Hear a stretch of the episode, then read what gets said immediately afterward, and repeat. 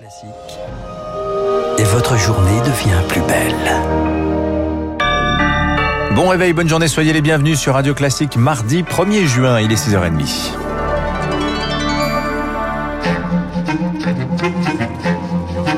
– 6h30, 9h, la matinale de Radio Classique avec Dimitri Pavlenko.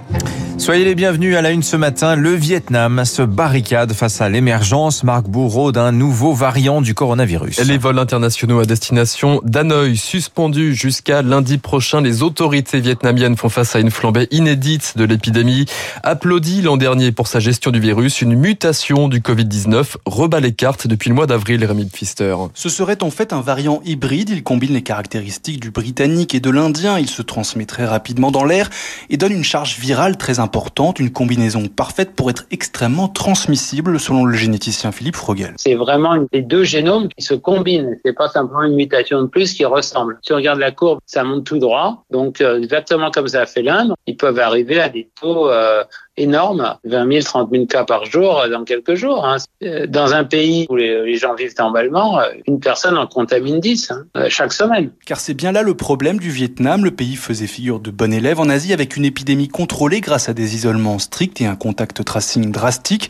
Mais la vaccination a été négligée. Ils se sont dit on va continuer comme ça jusqu'à ce qu'ils disparaissent complètement. Sauf qu'avec les variants beaucoup plus contagieux, ça devient quasiment euh, indestructible. Et donc, euh, ils se retrouvent bien emmerdés de ne pas avoir vacciné. Vous prenez un endroit où c'est très sec en plein été, euh, même s'il n'y a jamais eu de feu de forêt, il suffit d'une étincelle et vous avez un feu de forêt. La France attend désormais de recevoir la séquence exacte de ce variant pour le mettre dans sa base de données, car l'enjeu c'est de surveiller sa potentielle apparition sur le sol français. Et pour l'heure, les vols au départ d'Hanoï, les liaisons domestiques ne sont pas concernées par ces restrictions. Pendant ce temps, la France, elle, entrevoit le bout du tunnel. Et la sortie de l'état d'urgence sanitaire, il est validé hier soir par le Conseil constitutionnel constitutionnelle. Une période transitoire démarre demain et va donc euh, durer jusqu'au 30 septembre prochain.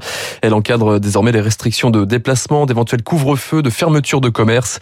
Les, stages, les sages valident aussi euh, le pass sanitaire. Il sera bien obligatoire pour les événements de plus de 1000 personnes à partir du 9 juin. Sur le front sanitaire, maintenant, l'épidémie continue de marquer le pas. Un peu plus de 16 000 hospitalisations, 2945 patients en réanimation. Euh, par ailleurs, près de 26 millions de personnes ont reçu au moins une première injection. Parmi elles, Emmanuel et Brigitte Macron, le couple présidentiel, s'est fait vacciner hier soir à l'Elysée. Enfin, une nouvelle étape clé est franchie en Europe. son fameux plan de relance historique est sur les rails. La Commission va pouvoir emprunter puis distribuer progressivement quelques 672 milliards d'euros d'aide aux États membres. 40 milliards seront destinés à la France.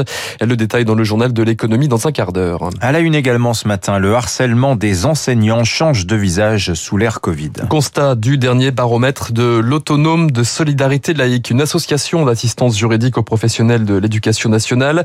Sur les 10 000 dossiers traités l'an passé, deux tiers concernent des insultes, des menaces, un quart porte sur des cas de diffamation. Pas vraiment de changement par rapport à 2019, sauf que ces atteintes se sont déplacées sur Internet à l'heure des cours en distanciel. Un phénomène d'autant plus mal vécu par les professeurs, selon Sylvie Guillot. C'est l'auteur du baromètre. L'intrusion, par exemple, dans une classe d'un élève euh, n'était pas membre de la classe, les insultes, les menaces par des élèves ont été perçus de manière beaucoup plus difficile parce que, en dehors de tout environnement scolaire habituel, en école distancielle, on est seul dans son environnement personnel et de fait, euh, ces intrusions-là, quand bien même elles se passent à travers les outils du numérique, sont perçues de manière euh, très personnelle. Des incivilités qui concernent également les parents d'élèves. Ghislaine David du SNUI PP FSU constate des échanges en ligne beaucoup plus musclés que dans le cadre scolaire traditionnel. On se retrouve de plus en plus à envoyer des mails aux parents et donc du coup à en recevoir de la part des parents. Le mail est très instantané. Les parents, certains réagissent tout de suite. Et c'est vrai que derrière un écran, il y a une réaction euh, parfois épidermique et très virulente parce qu'on répond tout de suite au mail, on réfléchit pas et du coup ça engendre des fois des réactions qui sont disproportionnées et qui peuvent être source de conflits effectivement. Ghislaine David du SNUIPP FSU, premier syndicat des enseignants des écoles dossier réalisé par Elodie Wilfried. Le projet de loi sur la prévention des actes de terrorisme et le renseignement arrive à l'Assemblée nationale, début de l'examen en première lecture cet après-midi. Parmi les mesures, un meilleur contrôle des sorties de prison pour les personnes condamnées pour terrorisme. On y revient dans le journal de 7 heures. Votre vieux diesel désormais persona non grata dans la capitale. Enfin, pas si vieux que ça d'ailleurs. Oui, pas si vieux que ça. À partir de 8 heures ce matin, Dimitri, les diesels de plus de 15 ans, les essences de plus de 25 ans devront rester au garage jusqu'à 20 heures tous les jours. Circulation interdite sur une large partie de la région parisienne délimitée par l'A86. Dans le cas contraire, ce sera 68 euros d'amende. Objectif, Cyprien Pézeril, limiter l'émission de particules fines dans la métropole. Concrètement, 200 000 véhicules seront interdits de circuler dans cette zone la semaine entre 8h et 20h. Une transition à marche forcée qui fait bondir Pierre Chasseret, le délégué général de 40 millions d'automobilistes. On est sur des mesures de restriction qui empêchent certaines personnes, les plus démunies en plus, de pouvoir circuler dans leurs biens propres. En fait, c'est une obsolescence programmée qui est mise en place où on autorise uniquement ceux qui ont les moyens et la voiture qui plaît aux élus de circuler. C'est gravissime. La mesure est utile selon les associations de protection de l'environnement, sauf qu'il y a beaucoup d'exceptions à la règle, sans compter la question de la verbalisation qui n'entrera réellement en application qu'à la fin de l'année. Alors il faut aller plus loin, plaide Tony Renucci de l'association Respire. L'ambition part forcément dans le bon sens, puisqu'elle permet de réduire la place de la voiture et donc de réduire les concentrations de polluants qui sont liées. Mais le système est à améliorer. Effectivement, il n'y a pas suffisamment de contrôle. Si on n'arrive pas à s'assurer pleinement de son application, on n'aura pas les résultats attendus et escomptés. L'interdiction de la circulation des véhicules les plus polluants va se poursuivre, avec en ligne de mire la fin des diesels en 2024 dans la zone à faible émission.